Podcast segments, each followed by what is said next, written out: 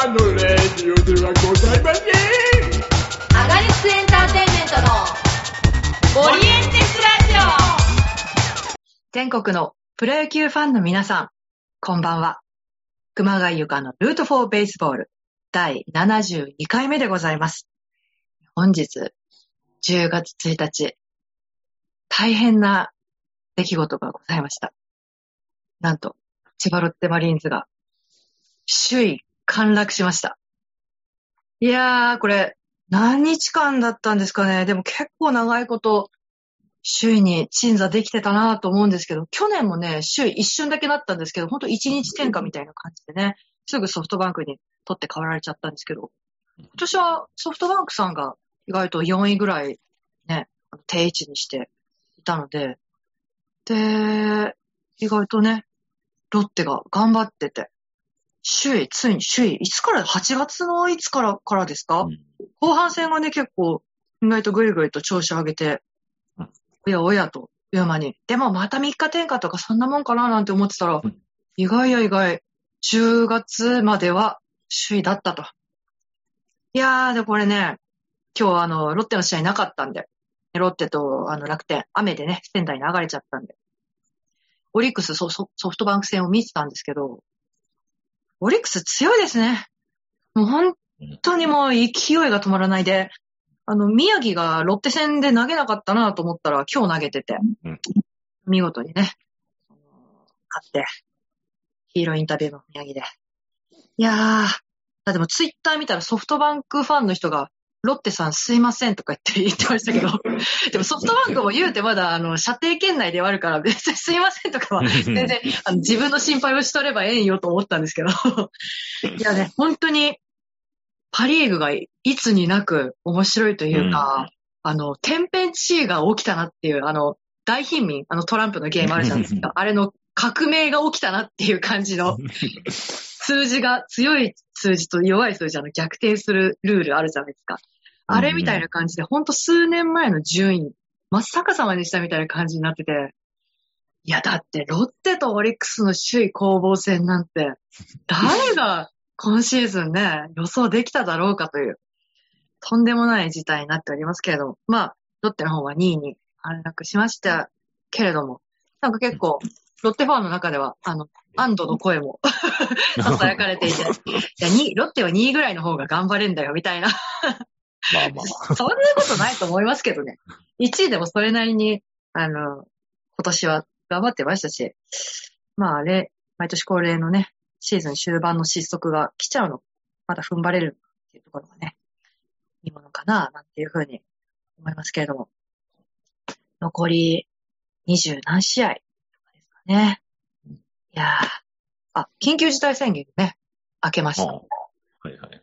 プロ野球の方は、まだ人数の緩和とはいかないの？どうなんどうなんだろう？大規模系は、なんかそうコンサートとかはまだそのままみたいなのをなんか、なんかで見たんですけど、飲食店とかはね、9時まで営業うん。いろいろなってましたけど。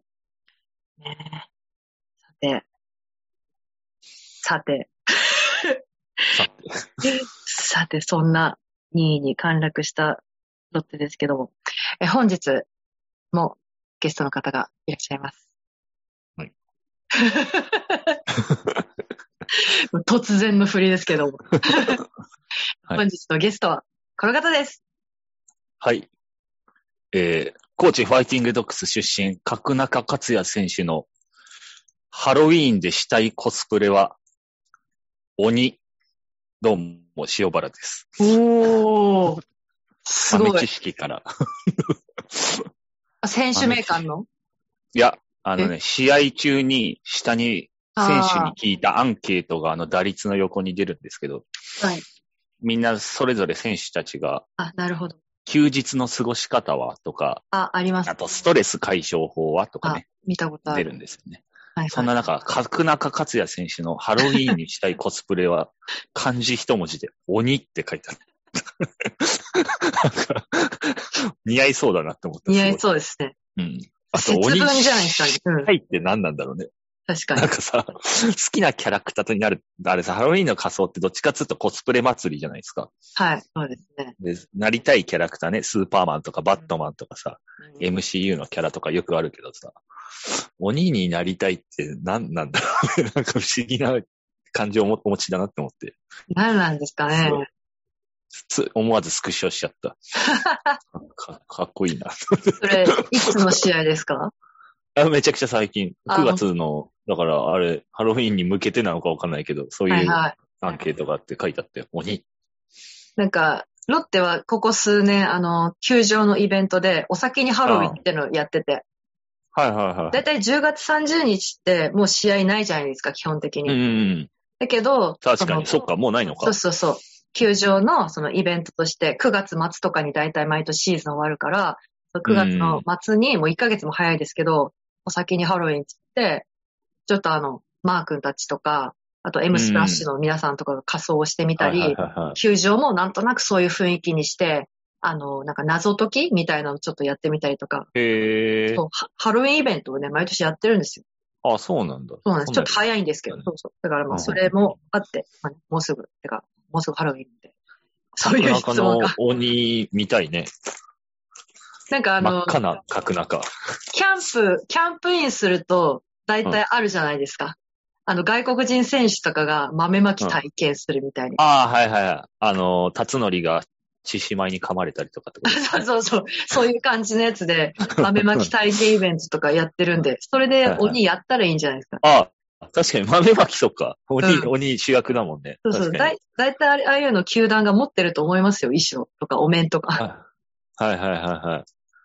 確かに。カルロス・ロサの投げた豆を食らう角中とか見てみたいじみたいに。いやロサもういないですけどね。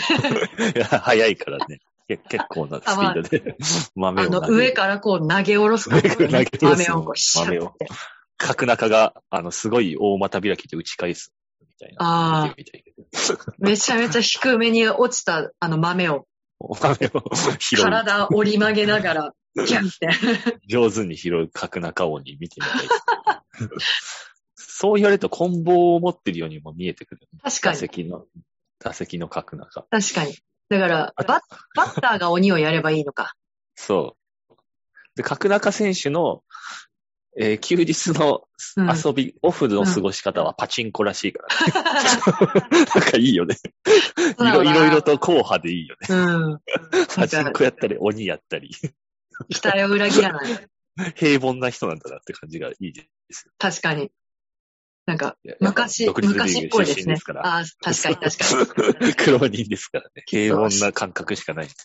四国にいる時もね、きっと休日はやってたんでしょうね、パチンコ。ああ、まあ、まあ、遊びがね、うん。ああんまりないと、やっぱパチンコは、その、地方の娯楽の主流ですからね。ですからね。うん。まあ、そりゃそうか。それやるよな。みんなな。やるやってたんでしょコーチファイティングドッグスにいたら。うん。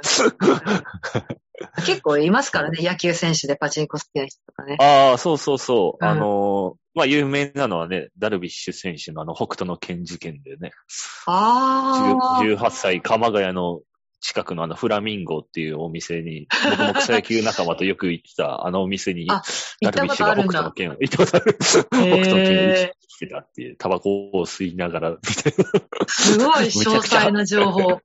そうだ見たっつってた普通に。北斗の剣打ってるよ、ダルビッシュが、とか言って。やば。友達が言って。わ変俺ら鎌ヶ谷、松戸で拠点にやってた草野球チームだったから、はい。その、車で行って、帰りにみんなでパチンコ打って帰るか、みたいな、遊んだりしてて、はい大学生ぐらいの時。うんうん。で、当時、ダルビッシュがまだ入団したての 18歳とかで、うんダメだろ、みたいな感じでたまりましたよね。まあ、今やね、世界の大投手となりましたけど、そういうやっちゃな若い時代はありありましたわな。さてさて、うんはい。だって冒頭でもね、お伝えしたんですけど、まあ、ロッテ、9月はね、うんもう長いこと、首位に座っておりまして、いや、だいぶ長期政権でしたね。うんということで、えー早速なんですけどね、いつものあのコーナーにね、出た行っ。てみたいと思います。喋ろってマリーンズよく。9月。9月ね。はい。なんかもう後半っていうか、ここ最近の1週間がちょっとグズグズだったんで、そうだね。もうなんなら負け越してるかなぐらいに思ったんですけど、うん。まあでも、12勝9敗。おー、素晴らしい。勝ち越してはいる。一応勝ち越しては終わりました。うんただちょっとここ数日の、ここ1週間ぐらいが結構大変なことになっているので、あのーそうですね。西武戦で初の、初のっていうか、シーズン2度目ぐらいの連敗をね、喫して、うん。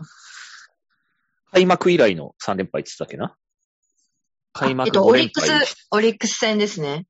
あ、オリックス戦？オリックス戦で。あじゃないその前にん？その前？その前週の西武戦で、うん、ソフト連バンク。ソフトバンクに2連敗した後の西武戦ってことか。そうですね。あ、はいはいはいはい。開幕で5連敗した時以来の連敗だ。よっぽど連敗してなかったんだよね、今年はね。そう、一回負けてもね、次の日また勝つみたいなの結構多かったですからね。それが今までのロッテと結構違ったんですけど。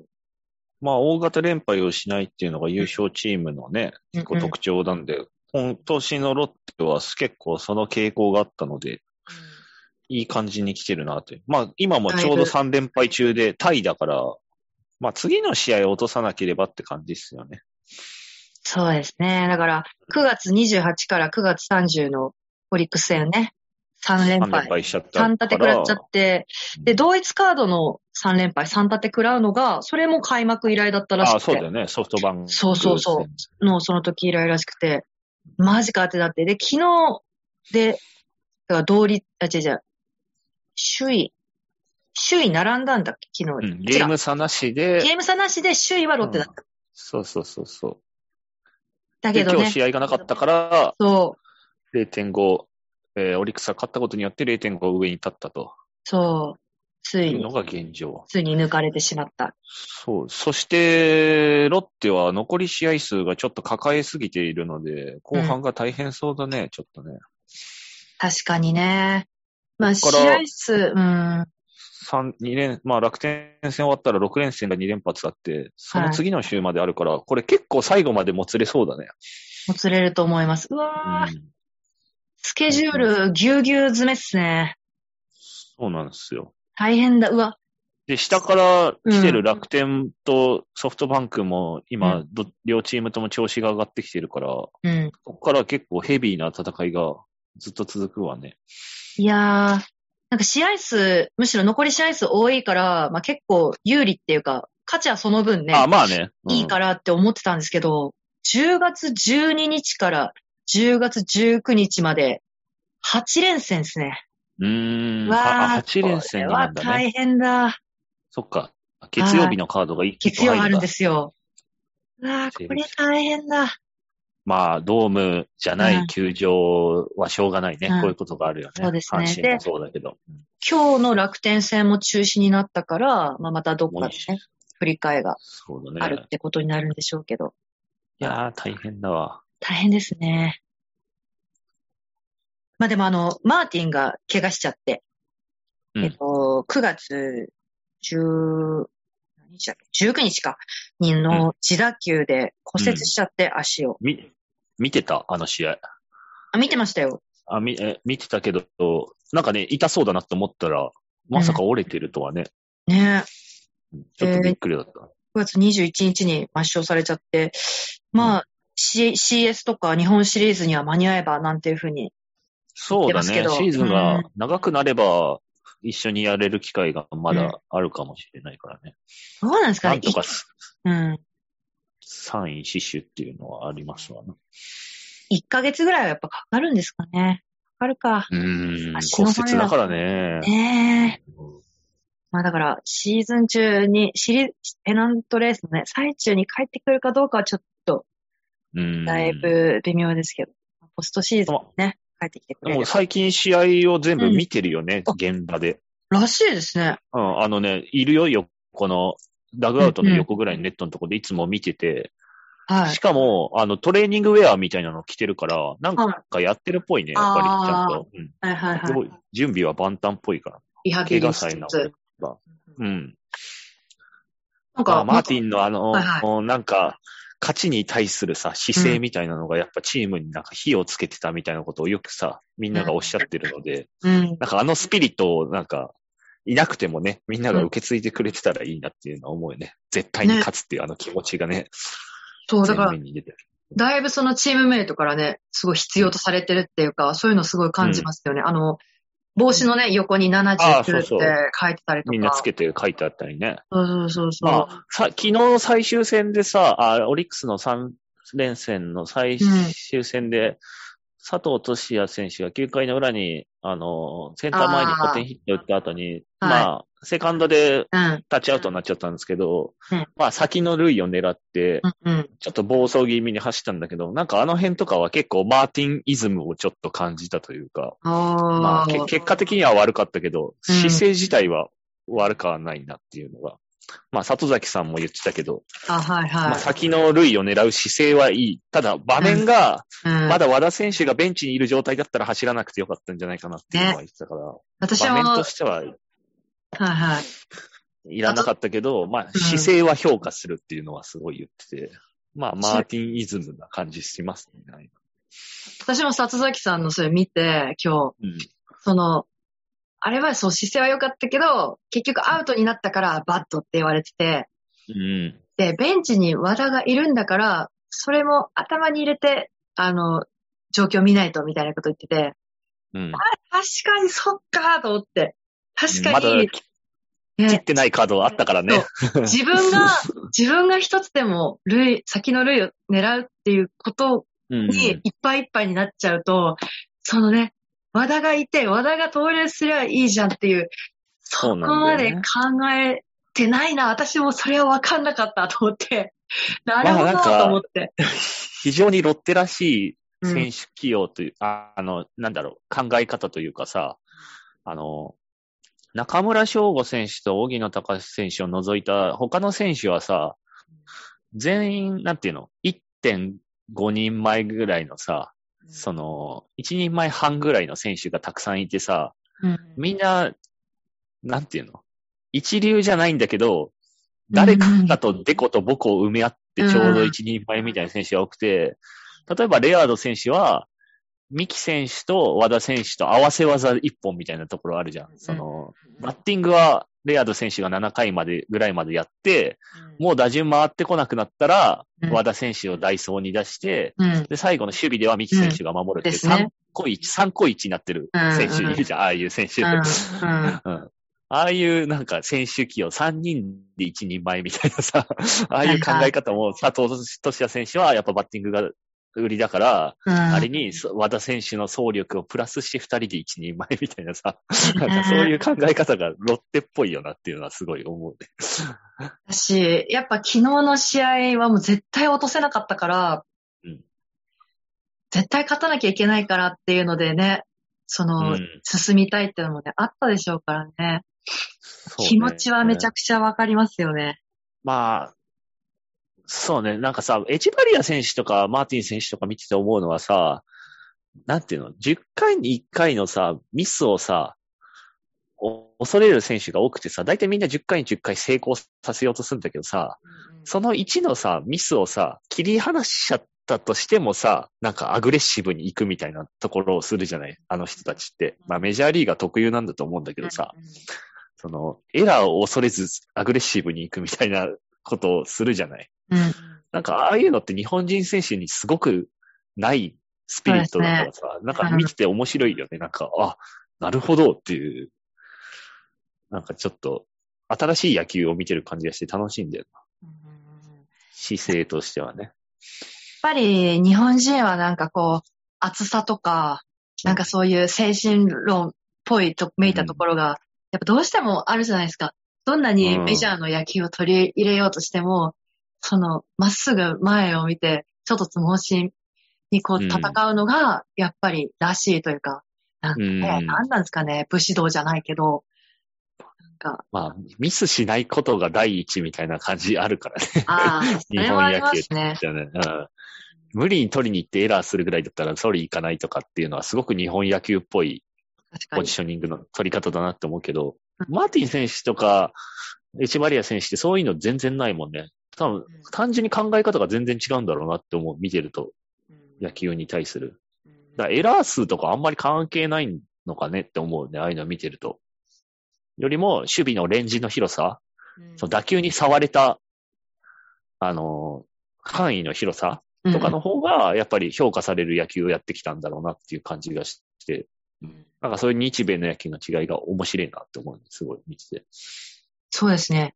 エチェバリアも、やっぱりね、もう、ショートで定着して、まあ本当に守備ではすげえいっぱい貢献を、スーパープレーをすごいよね。スーパー、スーパーすぎるスーパープレイ出しまくってるよね。いっぱいあるし、見たことないプレイばっかり見るもんな。し、レアードも9月に入ってもまだまだ元気だったんで、レアードって大体夏場とか過ぎる、夏場くらいから失速して腰が痛いだのなんだのでいなくなりがちなんですけど、今年はまだまだ頑張っているので、それも本当にいい要因だな。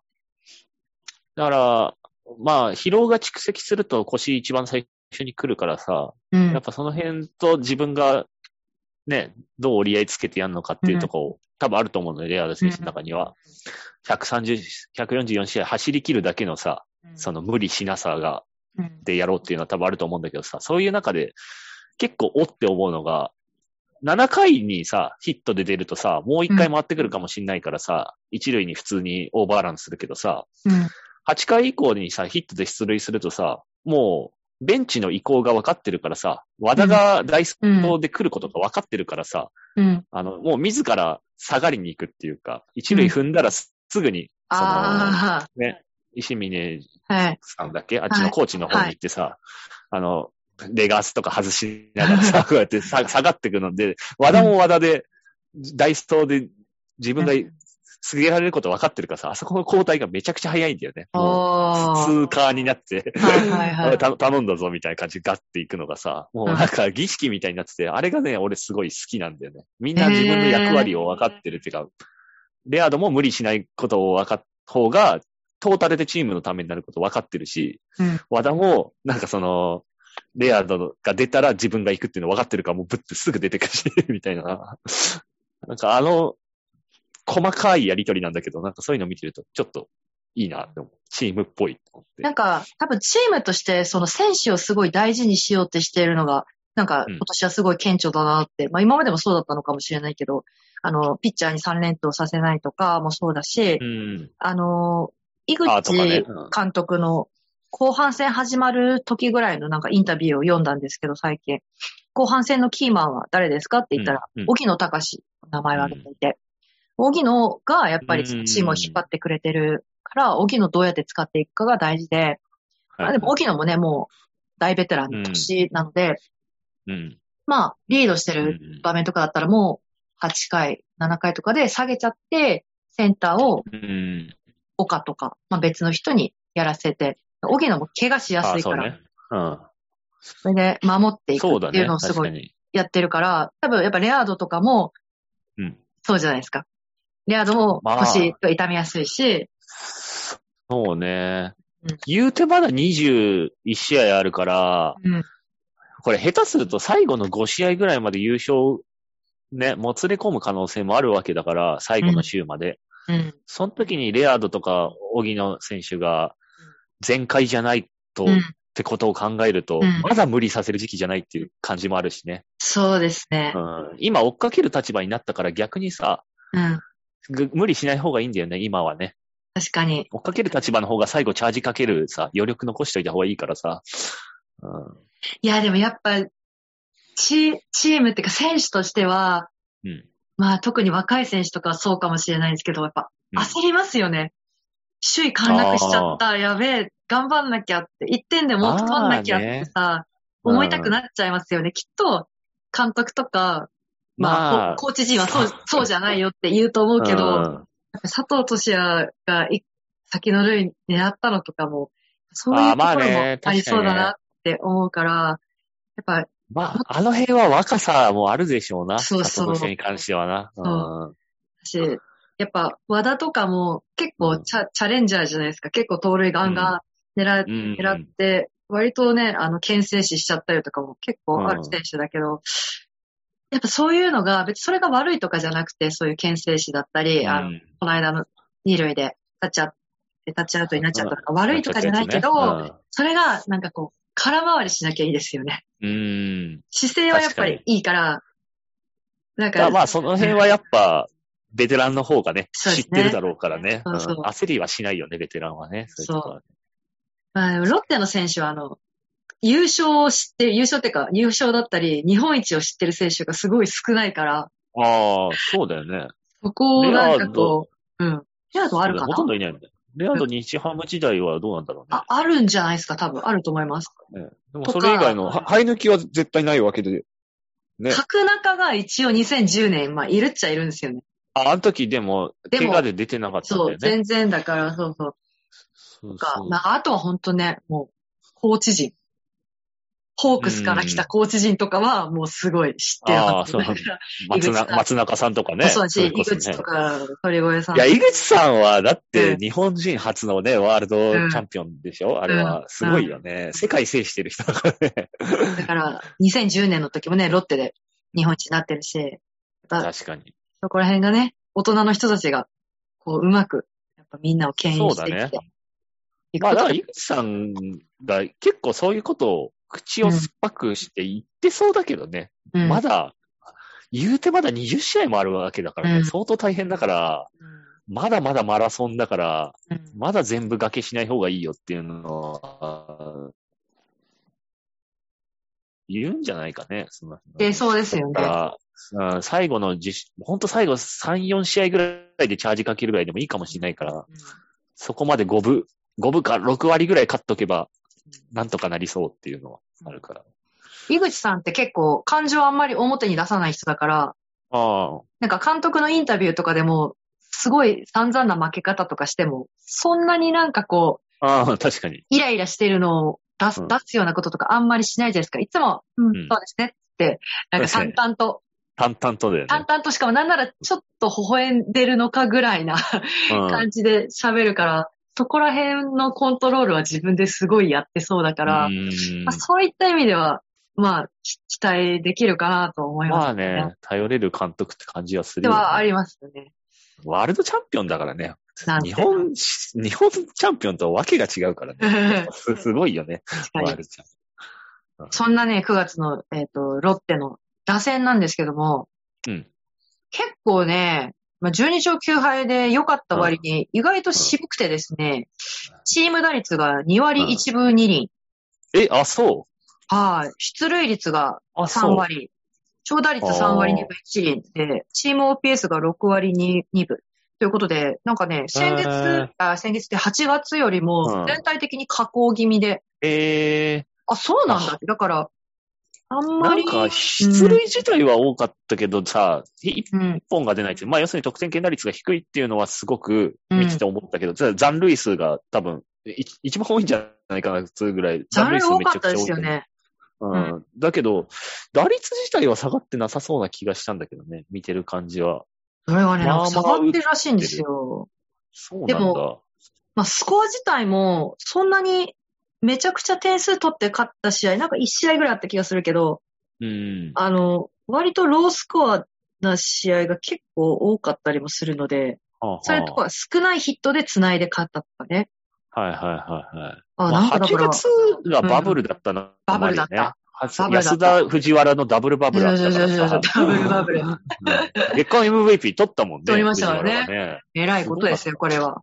本当にその。二人が二人とも試合出てないからね、今。そうなんですよ。ちょっと、なんかね、ジメジメしてきちゃって、そこら辺が。うんうんやっぱり5番不在が一番でかいね。誰も5番を打てない5レ番不在アードのねが次を誰が打つか問題の。そうそうそう。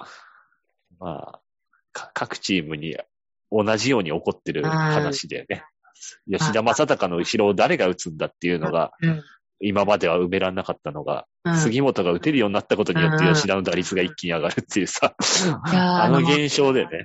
オリックスがなんかすげえなって思うのが、この間戦ってて、あの、うんあ吉田正尚怪我でずっといなかったじゃないですか。うん、うん。でも、ロッテ戦から帰ってきてしまわれまして。うん。でも、ベンチスタートなんですよね。うん、足ね、やっぱ調子悪いみたいね。うん。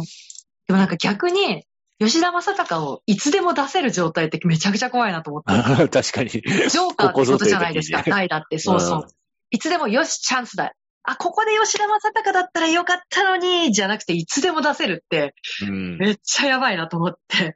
余力あるよね。そう。しかもオリックスって今打線が本当にみんな元気だから、うん。さ最初、真ん中、後ろ、どこでも結構打てるから、いつでも吉田正尚使いたくなるというか、使えるんですよね。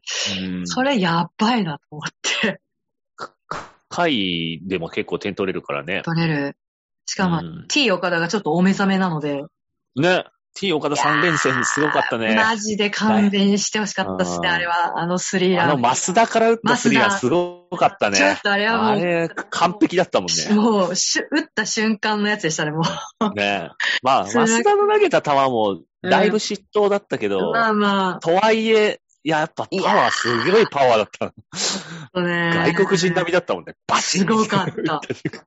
うわー、T 岡田復うん活完全復活じゃんっていう。いや、マジで困った。本当に。どうしよいや、でも久しぶりに痺れる一発だったな、あれ。う。あれすごかったですね。ひっくり返る一発。勝って、あ、ね、あとワンアウトだったのにっていう。ねえそそれが取れないっていうのは。まあ、野球はああいうスポーツだよね。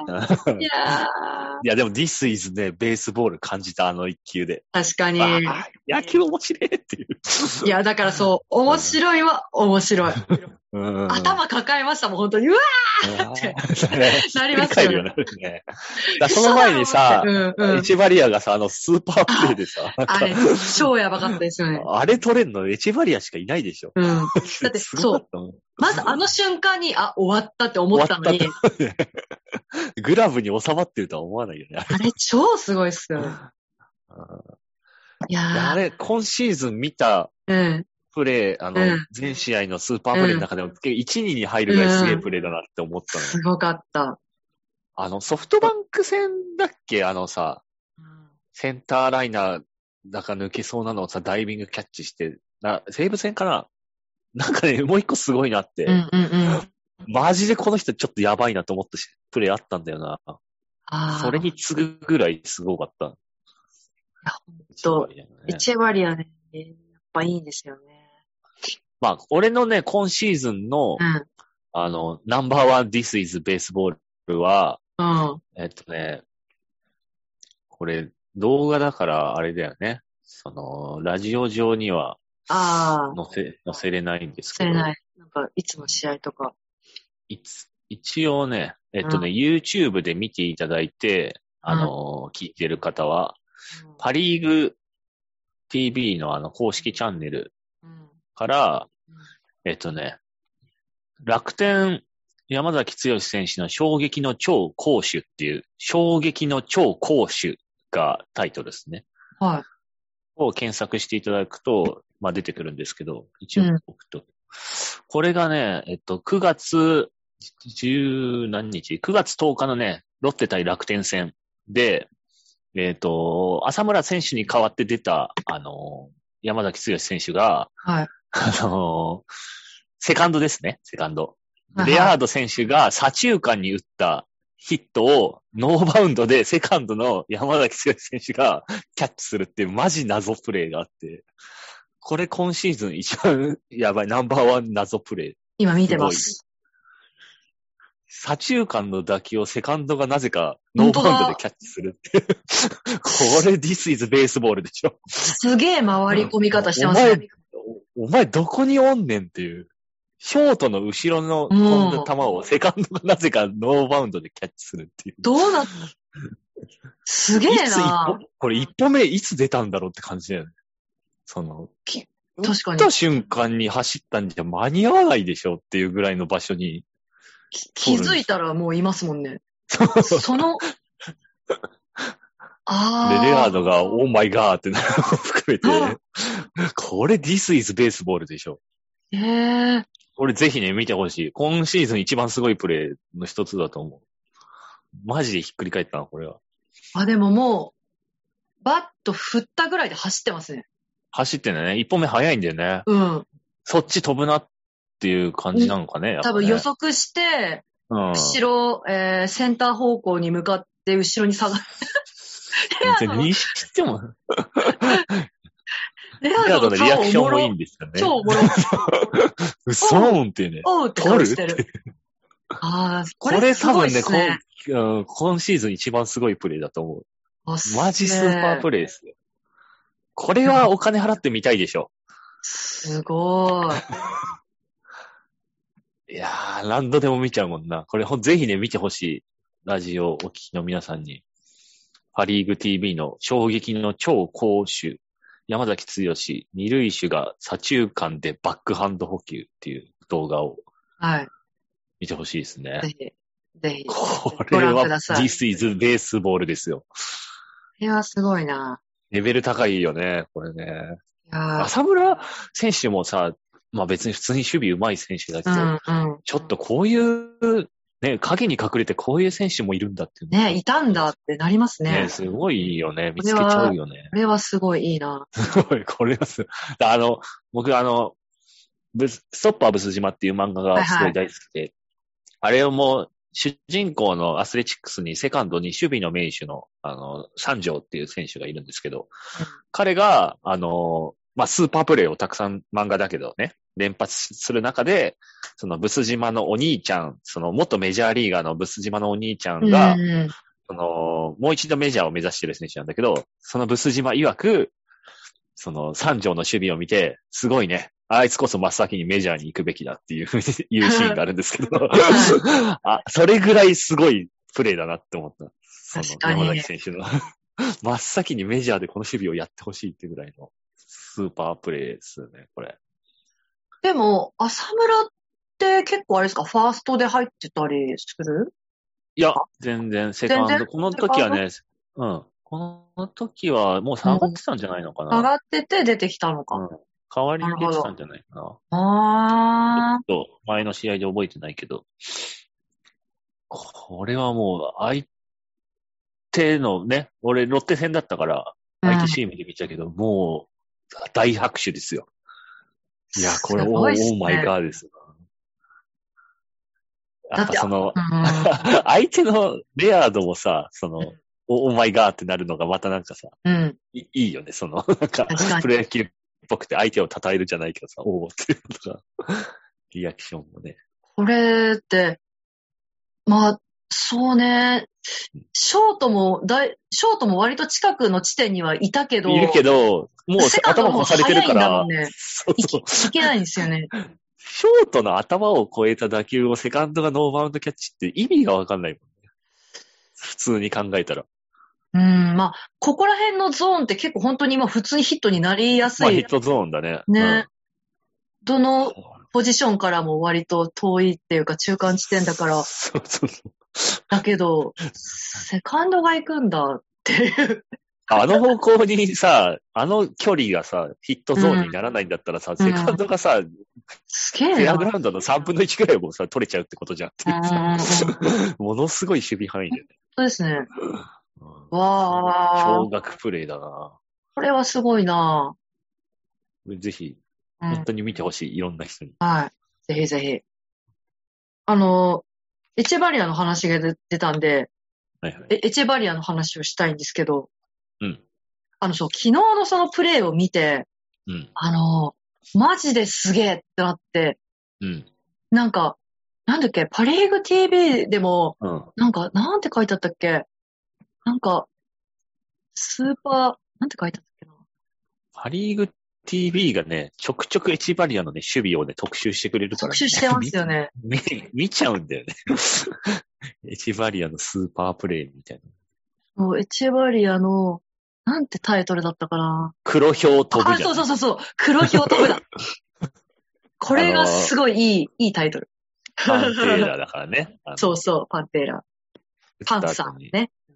ラックパン。そう、このプレイがマジですごすぎて、いや、ちょっと、ね、うん。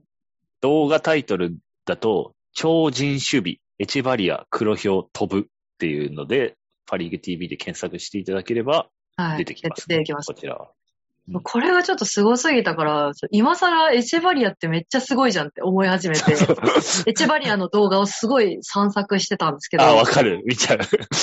こんなプレイしてたんだっていうの山ほど出てくるよね。なんだったの？なんか、前半戦エチェバリアスーパープレイ的なやつとか、ま、まあ、同じパリーグ TV なんですけど、あって、はいはい。それとか見て、あるね。超すごくて。2021年前半戦の好プレイっていう動画ですね。でそれでさ、うわ、これやばって思ったのが、えっと、その、まあ、スーパープレイがまとまってるんですけど、うんうん。まあ動画の中の割と後半だと思うんですけど、7月13日のライオンズ戦、西武球場でのライオンズ戦があるんですけど、あれの、なんかスーパーマンみたいな、あの、スローイングをしてるやつがあって、あのー前のボテボテのゴロを、ベベアハンドでそのまま取って、あいや、ベアハンドじゃ投げるな、ないんですよ。じゃなくて、えっ、と、どんな当たりだったかな？セセカンドゴロを取るやつか？ではなくて。いや、普通にショートなんですけど、うん。あの、なんかね、こう、前に本当にスーパーマンみたいな感じで、ビュンって、ビュンって飛び込みながら、こう、右手を、なスローする手を、あの、左肩より向こう側にこう、シュッてこう、なんていうんですか、はははは変わりますかね。こうやって、で、それがもう本当に、もうスーパーマンみたいに、あの、地面と平行ぐらいな感じになってるんですよ、体が。ああ、これかな？今ね、えっと、前半戦の好プレイっていう動画のはい3分20秒ぐらいから始まる、3分15秒ぐらいから始まる、えー、動画があるんですけど、あのね、プレイがあるんですけど。西武戦で、西武がなんかやたらカラフルなユニフォームを着てるやつなんですはいけど、はいはいはい。この、これですかね。今送ったんだけど、これの3分15秒ぐらいに、えっとね、打者は誰だろうな、これ。じゃあ、殿崎だったと思います。殿崎か。殿崎選手の、ショート前のボテボテのゴロを、取ってすぐ投げる。あそうです、そうです。投げるやつね。う ん確かに地面とほぼ体が平行になって、前ダイビングキャッチをしながら、ファーストスローするあみたいな。そう、ダイビングキャッチ。あ、これこれこれ、そうそう。これ超すごいなと思って、すごい、確かに。かっけーと思って。で、あと手、から投げるまでのスピードがすごい、早いんですよね。うんあとなんか多いのが、取って、あの、くるって一回転して、あの、坂本隼人とかもよくやるやつ。くるって一回転して、ファーストに投げるやつの、あれの速さもなんか半端なくて、半端ないよね。半端ない。なんかもう、手足も長いから、うんやっぱその、リーチがね、あるじゃないですか。うん いや、そう、だから、昨日のプレーとかも、あの、本当に、菊池のもっとすごい版みたいな感じだったじゃないですか。うん身体能力がすごいよね。身体能力お化け。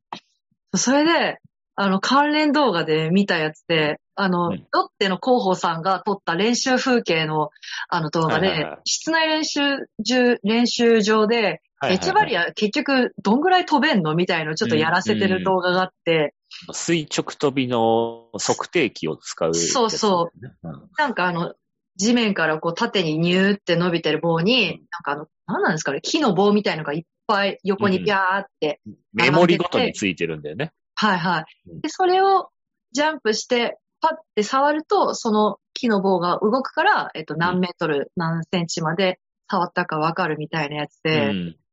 まあそれもまあ、めちゃくちゃ飛んでたんですけど、3メーター15なんですよね。そう。あの、最高到達点がね。そうそうそうそう。し身長を入れた最高到達点がでが、3メーター15。超すごいね。バスケのリングより高いって。で、エチェバリア選手って183センチなんですけど、塩原さんって何センチでした俺8時ちょうどだから、はいはい。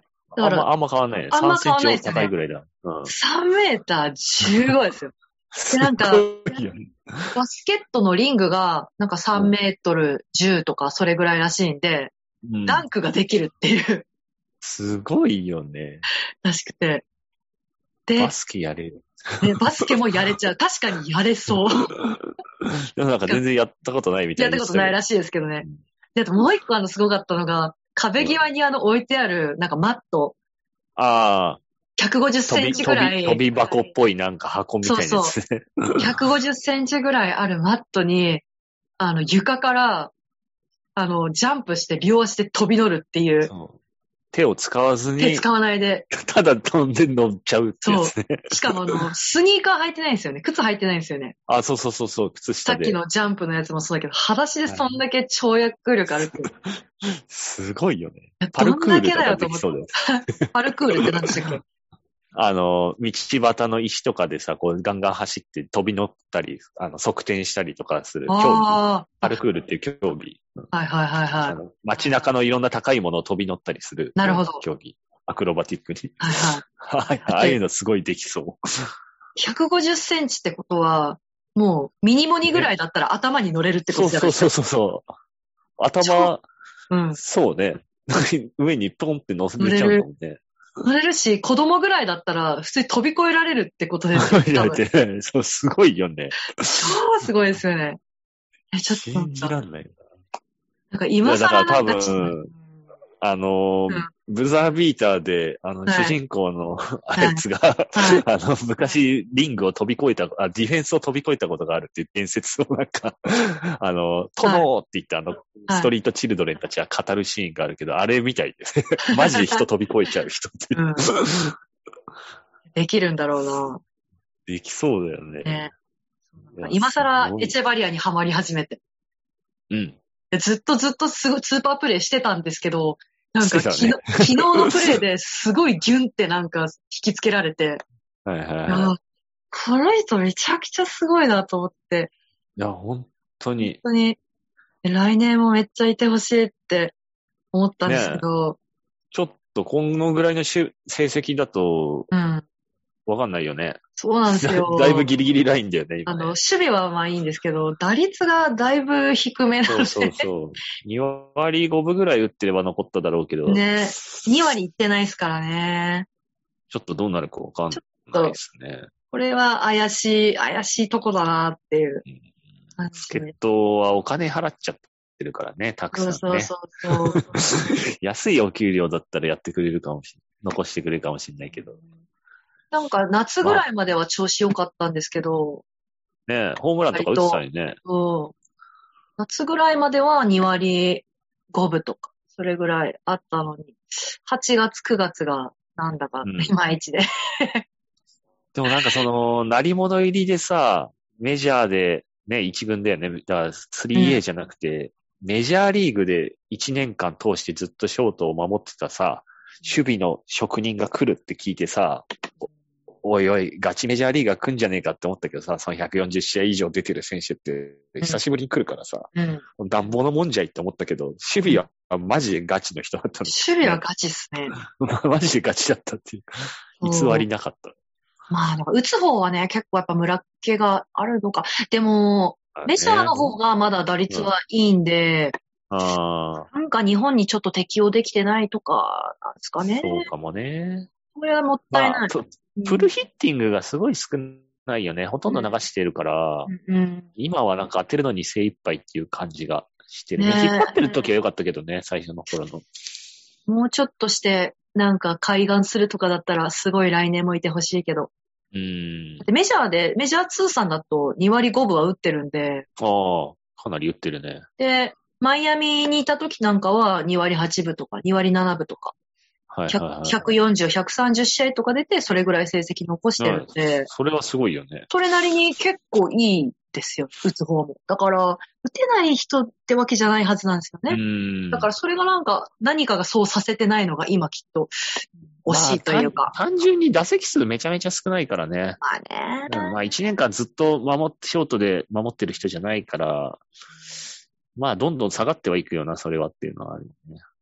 まあでもなんか、エチェバリアがショートにいるおかげで、うん。その藤岡も、まあレギュラーね、固定じゃなくなったじゃないですか。うん。それとかもすごい。い、結構いい効果だったとは思うんで、うん藤岡今ですごい調子いいし、藤岡がね、めっちゃいいですよね。2割8分前後をずっとキープしてるから、うん。あの、いいよね。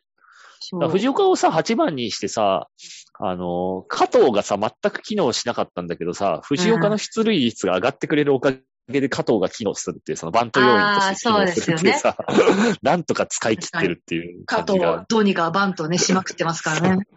うん。涙ぐましいまでのうん。なんか使い方をしてる。まあ確かにフリーパスにするぐらいだったら、うん。まあ9番完全ワンアウトフリーパスにしちゃうぐらいだったら、8番バッターに出塁率高いバッター置いといて、藤岡の打順を上げないで、うん。8番出たら9番で送るっていうのは、ねそれを徹底するっていうのは、まあ一つ作戦だなとは思うけどね。確かに。それでい俺一番につながればいいですからね。そうそうそう。荻野隆が意外と打点上げてるから、出塁だけじゃなくて、まあチャンスメイクだけじゃなく、返す方もできるバッターだからね、荻野選手が。成立してるよね。そういった意味でも本当にエチェバリア、もう一年ぐらい、どどうかな、ね見どうかしたらいけどね。見たい、すごい見たい。まあ今年全然球場にも行けてないから、一応一回はエチェバリア出てるとこを見たんですけど、うん。もっとね、スーパープレーをぜひ生で見たいっていうのもあるし、来年。うんうん来年はいてほしいなと思うんですけど。一軍の帯同の人数が今は増えてるから、これが来年も続くんだったら、もうちょい置いといてほしいなっていうのはあるけど。うんどうなんだろうね。守備、うん基本的に球団編成って、打てないんだったら助っ人外国人いらないっていうのは結構基本姿勢だからさ、うんこういう守備の人の去就ってわかんないよね。何を基準にしてんのかがちょっとちょっと、ね。わかんないね。クルーズも結構守備の人だったじゃないですか。ああ、確かに。で、まあ、ショートだったんで、割とうん。まあ比較しやすいんですけど、まあ、クルーズはもうちょっと打率は良かったっていうのと、ん確かに。結局ね、あの、あれは、あーなんだ、なんで巨人行っちゃったんだっけ？じ自由契約になった時だったのかな？うんそう、い自由契約かなんかだったのか？なうん、まあ、とにかく行っちゃったんで、うん。で、まあだからクルーズはロッテから別にあの、さよならしたわけでは確かなかったと思うんですけど。うーん。ね。まあ、でもショートは、多分ロッテの方針としては、小川流星育てたいっていうのはあるあるし、あるあるひら二軍で平沢ダブつかせてるっていうのもあるから、うんあんまり複数年は考えてない気はする。うん。確かに。まあ、優勝するために要因としては欲しいけど、長期契約はしなさそうだなって感じはするな。ですよね、わかる。だだったら小川流星とか平沢大河を育てた方がやっぱ長いからね、そっちの方が。5年、6年使えるから。安いし、なんなら お金が。あー。うん。エチェバリアもい1億だもんな。うーんそうですよ。福田周平を1億で買って、あれぐらいの打点だったらもうちょっといいかなってなる球団編成の気持ちは俺はわかるそうだよ。だったらもうちょいね、1億積んで、もしかしたら長距離打てるかもしれないスラッガー連れてきた方が、まあ、課金にはなるけど。いやー、福田周平さんもね、ファームが優勝したじゃないですか、あ、優勝したね。それは本当にめめでたいことなんですけど、なんかその写真の中に、お前はファームにいてはいけないんだみたいな人がいっぱいいるから。いや、まあ、なんかどっちも出てる人も結構いるしね。まあそうそう、それはね、いいんですけど、福田周平がなんかニコニコしてるのを見て、いや、いいんだけど、全然いいんだけど、違うんだ確かと思って、に。お前そんなとこでやってる場合ちゃうやろ。よと思って。ふざけんなと思って。ファームといえば、9月22日、水曜日のあの DNA 対ロロッテの、あの、はい1回のロッテの攻撃で17点入るっていう、プロスピー、誰かプロスピーでゲームでプレイしてんじゃねえかっていう、はいなんか、すごい試合があったけどさ、砂ありましたね。これでも、うん。ロッテの選手がほん半分ぐらい一軍の選手なんだよね。あ、そうそうそうそそう岡と、まあ、小川流星、国母、安田、佐藤俊う。也、うん。和田とか出てあ。と高部とかも出てて、そうそう。その日の夜には普通に一軍の試合に出てるような選手たちだから、なんか、まあ、6回ぐらいで切り上げて、浦和から千葉に来たらしいですね。ああ、やっぱそうだよね。その人たちは。そうそう。まあ、ちょっと気の毒っちゃ気の毒な打線では。まあ、だ強制試合だったってことだよね。まあねねねうんまあでも、た、高部とか平沢とかに関しては、あと、鳥谷とかかもうんか、は1.5軍ぐらいみたいな選手だから、まあいつでも上がれるようにっていう。調整はしてるんだろうけど、そうですね。完全2軍じゃないもんね。茶谷とか宗次とかに比べると、まあまあ、まだ、まだ全然出場機会この先あるかもしれないから。うん平沢くんはもうこのままだと、今年はもう一軍はないですね。ないね。悲しいなまあ、手術、手術して、まあ、まともにはできるようにはなったんだろうけど、まあ結局野手はバッティングだからね。打てなかったら怪我もクソもって話だからな。ですからね。結局、まあ里崎さんの言う通りに、打ちゃ官軍なんだよなって。守備がどんなに下手でも、打てばお咎めなしだからなっていうのは、マジでその通りだなって思う。本当に。打てればいくらでも使い方はありますからね。そうなんだよ。無理に守らせなくてもいいわけだしね。結局、野球は打つのが全てっていうのは、マジ資源だなって思う。里崎さんの言う。打線ね。まあ、ロッテの打線も、まあ今はどうなんだろうね。選手の調子はいいけど、打線としては調子悪いなって気するもんな。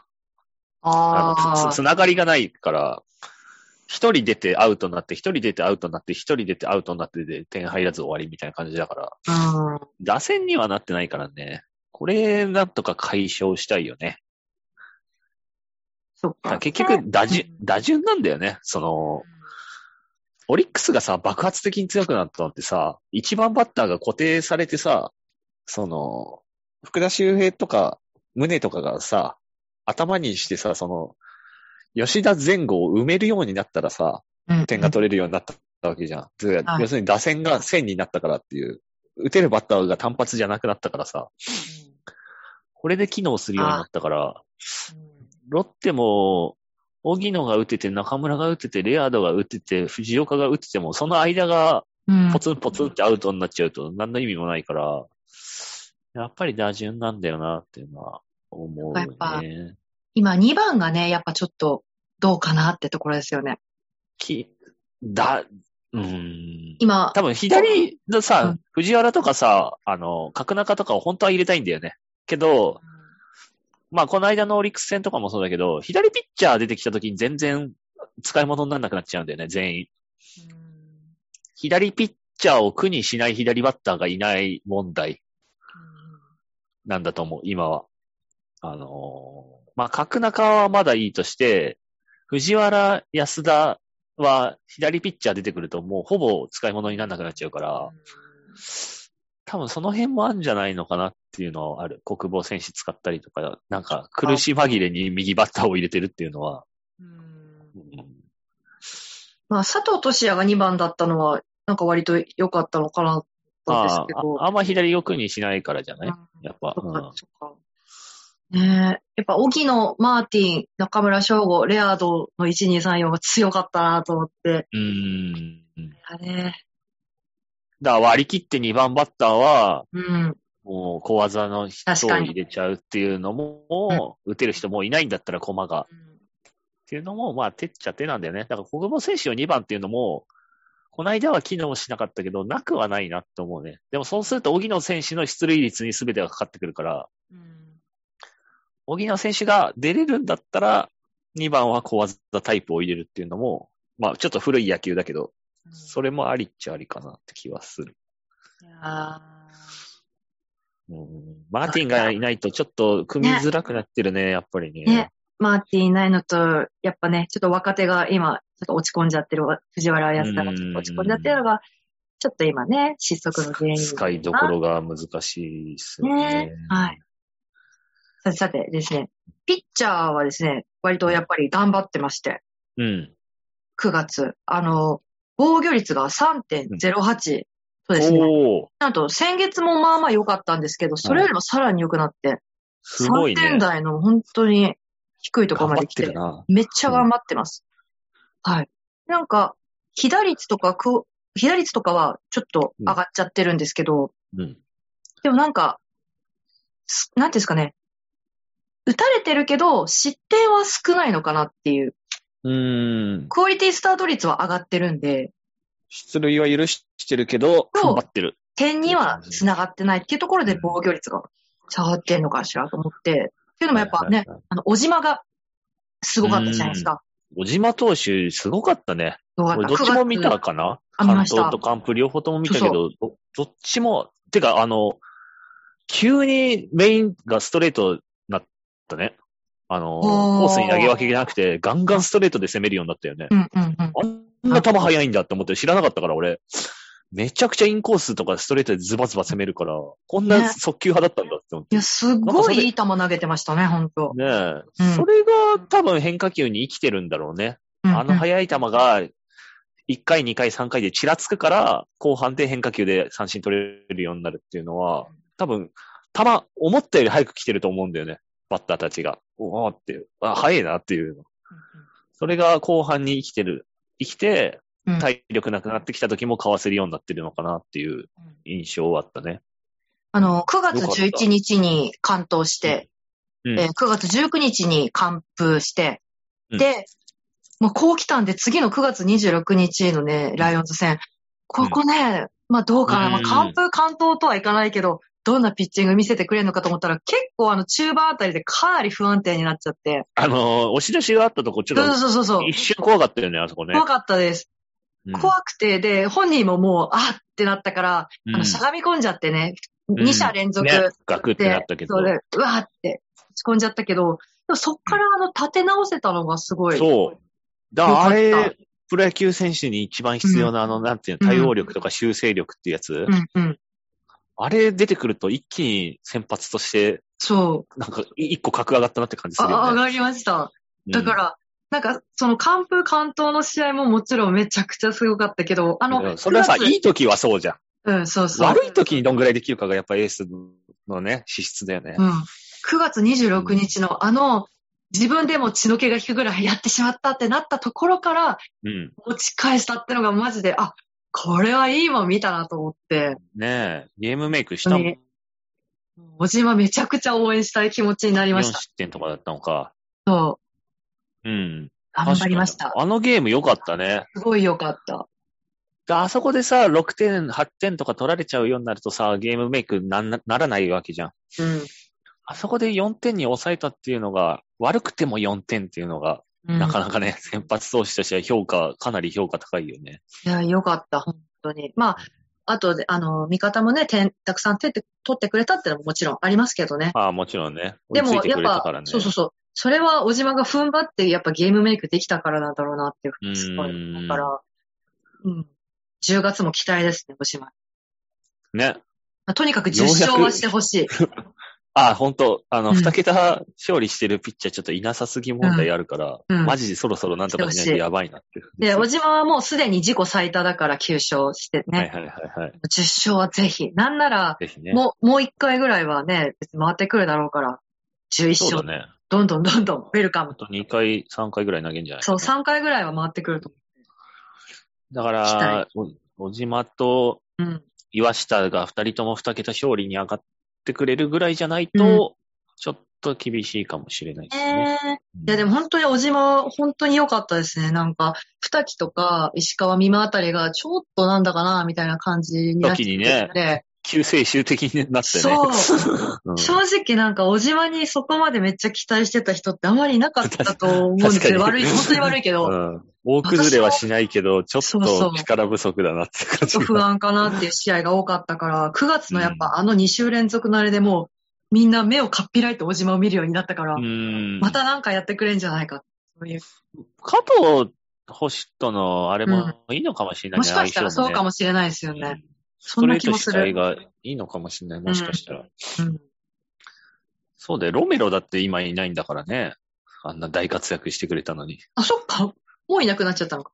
ロメロ怪我しちゃったからね。ええー、一瞬しかいなかった。そうだよ。一瞬でめちゃくちゃね、いいピッチングして、ロメロ超使い物なんじゃないかと思ったら、3試合ぐらい投げて、もう、ね結構、ロッテあの、年列離れてうん。ね。結構いるんだかいないんだかわからない外国人多いですから。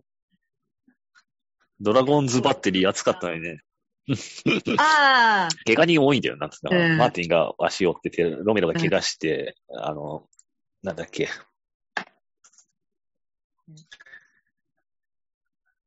もう一人、痛めてて、みんな、怪我し、まあでもみんなそうなんだろうな。こんぐらいの130試合ぐらいになってくると、悪いところなんて、みんなそれなりにあるんでしょうからね。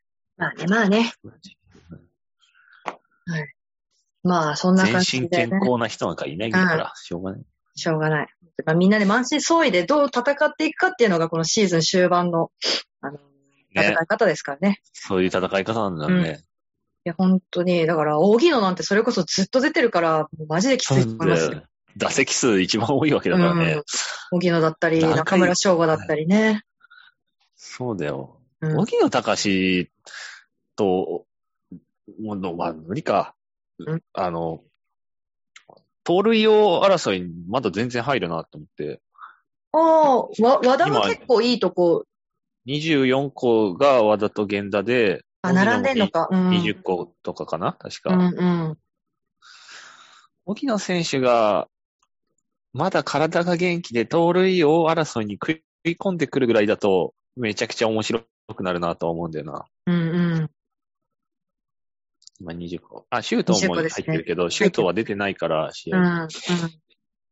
あ実質三つどもえだよね。若林選手も外れちゃってるから、今は。ね。和田、源田、荻野の3人で今盗塁王争いしてるから、うん。荻野選手が一番出塁率高くて、うん。あの、盗塁機会が多いから、そうですね。成功率が上がれば、まだ全然狙えそうだなって感いや。ー、和田ダイソーばっかでよくこんだけ決めてますよね。ほんとすごい。と盗塁シチュエーションでしか出てこないからっていうのはあるけどね。歩数が多いのはね。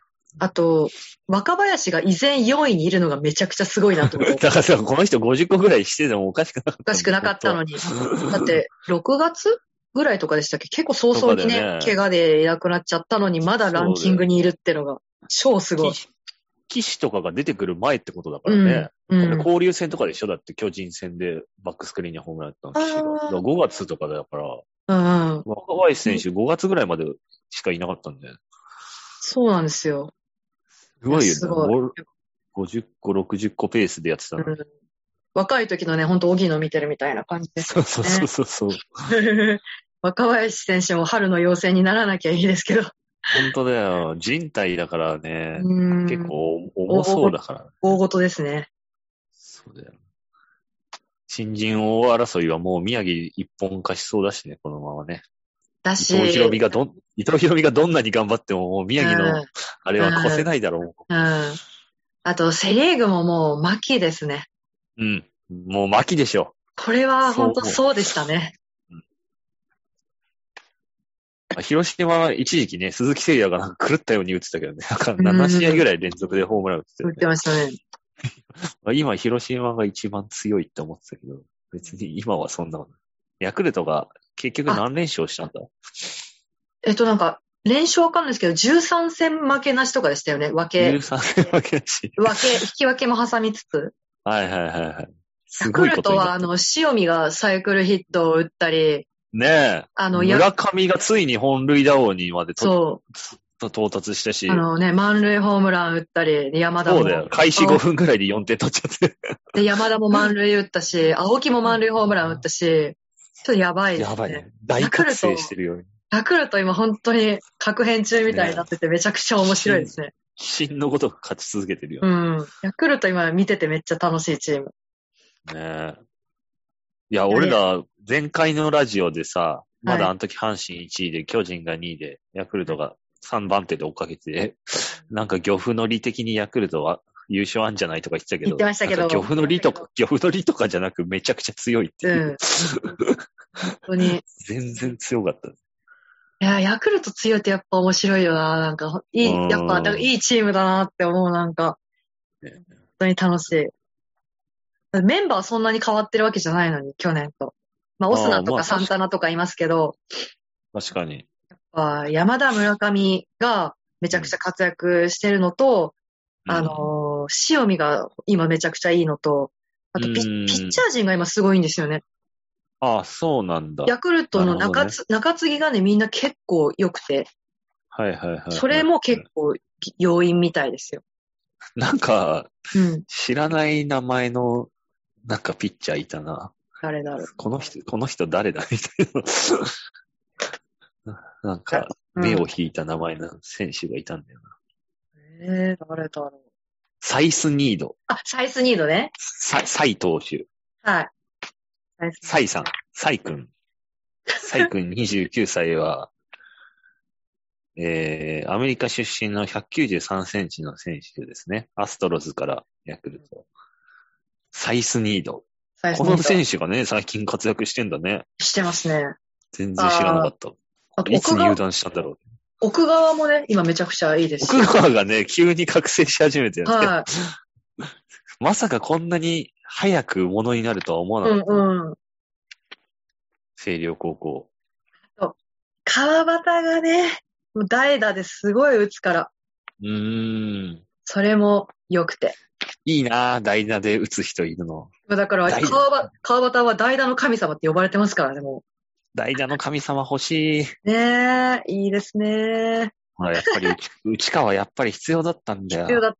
まあでも、内川は、ちょっと成績そんないまいちっぽいですけど、ちょっとヤクルトではいい。右の代打だってもういないもんね。清田、清田も欲しいし、誰でもいいよ。右の代打だったら誰でも、誰でもいいんだけど。清田はもう戻ってこれないんですよ。だって本当右、いや、今だと、岡を温存してるわけでしょ？右の代打専用に、うん後半まで取っといてるわけだからね。誰もいないんだよ。左は結構いるんだけどね。安田がいたり、藤原がいたり、佐藤俊也がいるのに。角中右のとかもね代打が、。そう。右の代打がマジでいないから。だ国母選手はそのために取ったって井口選手言ってたよね。うん。本当は。右の代打候補で取ったらしいんだけど。うんね、実際代打でね、あの、打ってた場面もあったし。うん。あの、田島からホームラン打ったのすごかった。そうそうそうそう。まさかと思いましたまさかの。これ、荻野選手と同郷なんだね。ね、奈良の、なんか中学かなんかで対戦相手かなんかだったんだっけ？で、荻野の方が、あれなんだってね。幽霊部員っていうか、全あ、然野球。あんまりやってなくて、国母は結構エリートというかねここは。そう、スーパースターだった。地元のスーパースターだった。わ面白いですよね、そういうの。かんないもんだよな。本当に。まあ、ロッテ、そうだね。明るい話題がちょっと減ってきたよね。く、国様ぐらいじゃない国吉が 意外と使い物になってるぐらいでしょ。確かに。ねちょっと最近佐々木千早さんと唐川さんも、おやーみたいな感じまあでもあれは、しょうがないね。なんか佐々木千早が打たれちゃうあ、それはねの、は、しょうがない。もう、一年間通してあるからね、何試合か打たれるし。たまたまあの大事な試合で打たれたけど。唐川5失点はちょっとびっくりしましたけまあ、病み上がりだからわかんないからか。だか。らこの間の試合で、佐々木千早と増田が打たれたけど、うん。まあ、一試合で二人打たれたうん。から、なんか、り率のことを考えるとまだ良かったかなっていう。この後全部あ抑えてくれればいいわけだからみたいな。バラバラの試合でそれぞれ打たれるよりは、なんかいっぺんに打たれてる方が。そうそう。うんこの後抑えてくれればそれでいい。なるほどな。確かに、それはそうかもしれない。考えると。前向きに。まあ、とはいえ、オリックス完全に裏ローテだったからさ。な山崎幸也と、ね、そう、総一郎だっけ？うんうんうん。と、田島の裏ローテでしょ？この後に、超必勝軍団のね、いやあの、うんオリンピック終わった瞬間に人間を辞めてしまった山本由伸と、あと、宮城、新人王のや候補の宮城が、うん、超表ローテがいるわけでしょ？そうそう。そう考えると裏ローテ1個ぐらい取りたかったよなっていうのはある。いや、一個も取れなかったらマジで痛かったっすよ。ええ一勝二敗でもよかったのに。引き分けでもよかったのに。引き分けにすらできなかった。できなかった。強かっできなかた。った。やはりパワーローズは強かった。いやー、本当に。これ山本由伸と次当たることあんの？ないか。もう次、オリックス戦また週頭なんだよね。9月の12、13、14だからあ、また裏ローテなんだよ、うん多分。うんだから、もう山本とは多分戦う。まあ、1日繰り上げはあるかもしれないけどね。あの、向こうがね。あの、中、中4日とかにする可能性はあるけど、そうじゃない限りは、まあない。終盤戦だとそういうのあるじゃん。中4日とか。中でも3日当番あるから。そう、いやー、でも、あ、どうなんだろう。試合、そうですね。試合感覚がロッテとオリックスでちょっと違うので、ちょっとずれる可能性はある。ありますね。うーん。山本と対戦したくないもんね。したくないですね。できればね。もう人間やめちゃったからね。まあでも意外と勝ってたりすんだよな、山本由伸になぜか。確かに、対戦成績はなぜかいいっていう。それが不思議なんだけど、本当に。だってオリンピック終わってから山本由伸、すごいよね。もうちょっと。なんかもうギアが3段階ぐらい上がっちゃったよね。もう、何があったんだろずっと勝ってますよ。う。ずっと勝ってる。ずーっと勝ってる。やばいね。なんかスイッチ入っちゃったのかな、やっぱ。オリンピック終わったら。オリンピック終わったら疲れるんじゃないかなって思ってたのにね。ねオリンピック出た人結構みんな活躍してますよね、割と。山田村上もそうだけど。あれ、え。そういう確かに確かに。おかしいなと。ロッテ、オリンピック出なかったから調子いいのかなって思ってたのにおかしいな。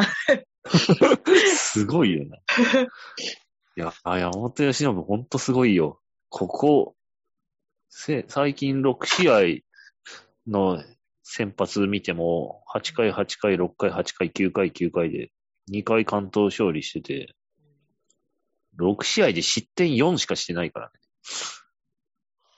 ほんとね。なんかギアが入っすごいギア入っちゃった。怖っ。絶対戦いたくないじゃん。絶対戦いたい。9月、8月の月間防御率0.5だから。で、9月0.9だから。なんかオリンピック終わった瞬間に急に人間辞めちゃった。マジで？どうしちゃった？どうしちゃったんだろやばいなぁ。すげえな。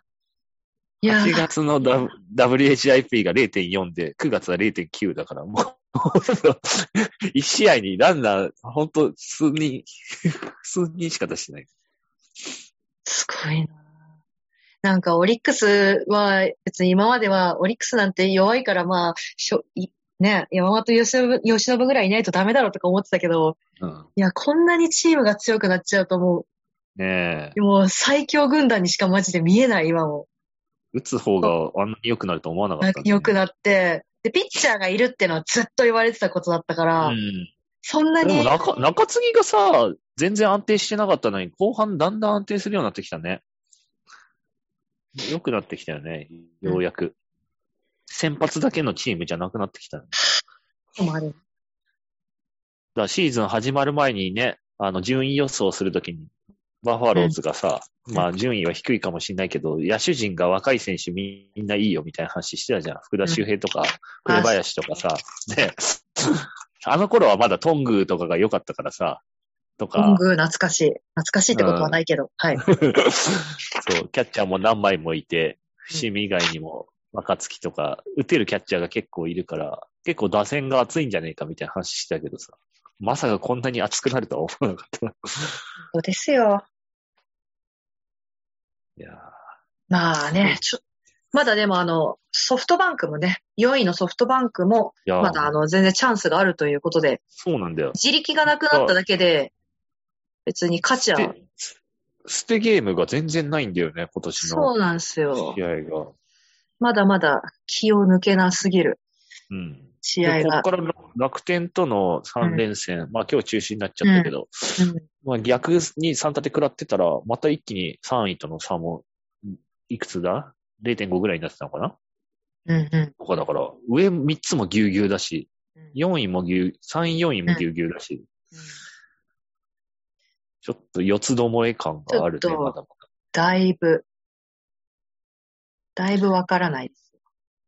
だ。ね、ソフトバンクもついにね、打線がね、あんな、あんなに点が取れないって言って1年間苦しんだのに、ついに打線が大覚醒し始めたからね。うんうん、デスパイネ、デスパイネがつやっと目を開いたっていう。遅っ。急にめちゃくちゃ打つようになったから。まあ完全にロッテ戦だけどね。ロッテ戦で急に打ち始めたけどね。やめてくれよ。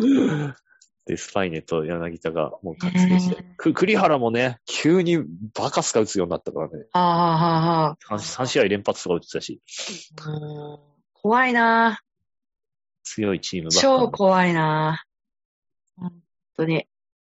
ねねどうなるんだろ西武には全然勝てないですしね。う。いや、勝てないね。なぜか苦手なんですよ。西武にだけ負け越してるらしいですね。ああ、そっか。他には勝ち越してるのに、西武には負け越してるっていう苦手らしいです。はいはいはい。いやー、だからここのやっぱね、土日の楽天戦は取りたい。二つ取りたい、多分で。も今、スーパー絶好調、完全復活した則本が帰ってくるんじゃないの？今日投げ、あ、えー？今日なかったから、あ、次、でも明日は岸からなんだ。明日岸則決しです。則本は一試合回避なのかな？これは。うん、そういうこと？いやー、困るなー。今年は岸をね、ロッテキラーの岸をあんま苦にしてないから、まだちょっと、まだ戦えそうって。まあね、うんまだちょっと戦えそうだと。うんとは思うけど。明日は二期だからどうかなーっていう。そう。ああ、どうだろうね。二木も最近一発病すごいからな。本当に、いい 時のふ、ね。一時期のナルセを見てるかのような。うん、本当。急にスリーラン打たれたりするからね。あーって。以前までの安定感どこへ行ったんだっていう感じがするので。まあでも、ミマと、さ、ミマとかナルセとかさ、二木の共通するとこはさ、やっぱさ、みんなストライクゾーンで勝負する。そのコントロールがいいピッチャーだからさ、まあ、ホームランはどうしても多くなるよね。